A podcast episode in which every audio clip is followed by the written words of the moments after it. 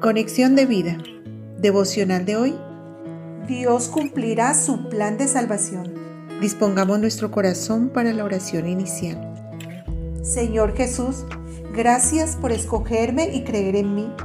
Ayúdame a ser fiel a tu llamado, a entender que si te fallo como lo hizo Israel, tú levantarás a otros que me sustituyan para cumplir tu plan de salvación en esta tierra soy sacerdote y ministro, y seré saciado de tu benevolencia, e incluso mi linaje será bendito. Gracias porque me sacaste de las tinieblas para hacer luz a las naciones. Amén. Ahora leamos la palabra de Dios. Lucas capítulo 8 versículo 1. Aconteció después que Jesús iba por todas las ciudades y aldeas, predicando y anunciando el Evangelio del reino de Dios, y los doce con él. Isaías capítulo 61 versículos 6 y 9. Y vosotros seréis llamados sacerdotes de Jehová, ministros de nuestro Dios seréis llamados, comeréis las riquezas de las naciones, y con su gloria seréis sublimes y la descendencia de ellos será conocida entre las naciones, y sus renuevos en medio de los pueblos. Todos los que los vieren reconocerán que son linaje bendito de Jehová.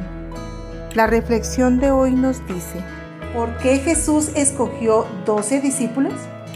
No sé si nos hemos hecho alguna vez esta pregunta, pero debemos destacar que el evangelista Lucas repite la palabra doce varias veces. Los estudiosos de la Biblia sugieren que fue intencionalmente que Jesús designó 12 discípulos para mostrar que estaba redimiendo a las 12 tribus de Israel y a través de ellos al mundo entero. Dios había hecho un llamado muy específico a su pueblo escogido para que fueran los pioneros en llevar el mensaje de salvación al mundo y prometió a través de las doce tribus de Israel que todas las naciones de la tierra serían bendecidas, siendo ellos la luz para el mundo. Pero Israel fracasó en su parte. Dios es fiel a sus promesas, por eso envió a su Hijo Jesucristo a restaurar el llamado a Israel para bendecir al mundo, y por medio de sus doce discípulos se encargaría de anunciar el reino de Dios. Uno de los doce le falló, Judas Iscariote, pero nuevamente Jesús escoge a Pablo como el apóstol de los gentiles para llevar el Evangelio a otros lugares.